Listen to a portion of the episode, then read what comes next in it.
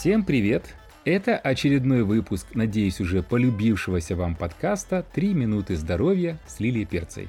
Сегодня мы поговорим про кофе. Да-да, я знаю, что если ведущему на радио нечем говорить или журналисту нечем писать, то они говорят и пишут о кофе. Звучит как заезженная тема. Но вы же помните, что мы здесь рассказываем очень важное, очень простыми словами и всего за три минуты.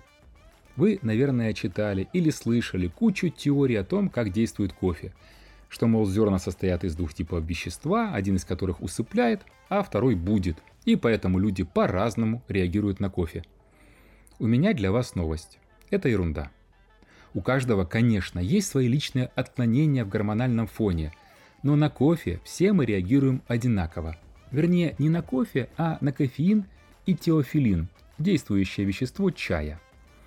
Эти два брата-акробата блокируют аденозиновые рецепторы, и поэтому клетки мозга не чувствуют накопившегося, собственно говоря, аденозина, а человек не понимает, что он устал и что ему пора идти спать. А что же такое аденозин?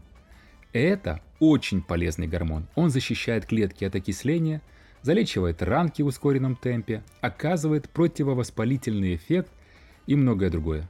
Помимо прочего, аденозин – это молекула усталости. В мозге он накапливается в период бодрствования и по мере нарастания концентрации сообщает нейронам, что пора отдыхать. А тут такие кофеин с теофилином. А давай-ка мы заблокируем рецепторы, и мозг не узнает, что он устал. И что вы думаете? Блокируют. Кстати, кофеин широко распространен в растительном мире. Его умеют синтезировать около 100 видов растений помимо, собственно говоря, кофейного дерева. А зачем же это природе? Ученые считают, что для привлечения насекомых, но это так, к слову. Вернемся к нашим баранам, то есть к кофе.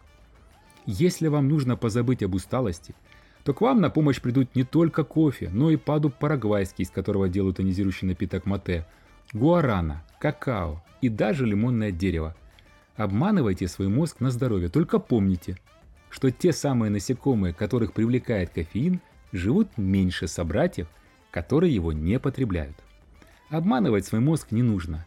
Давайте ему отдыхать качественно и регулярно. Все. На сегодня наше время истекло, прощаемся.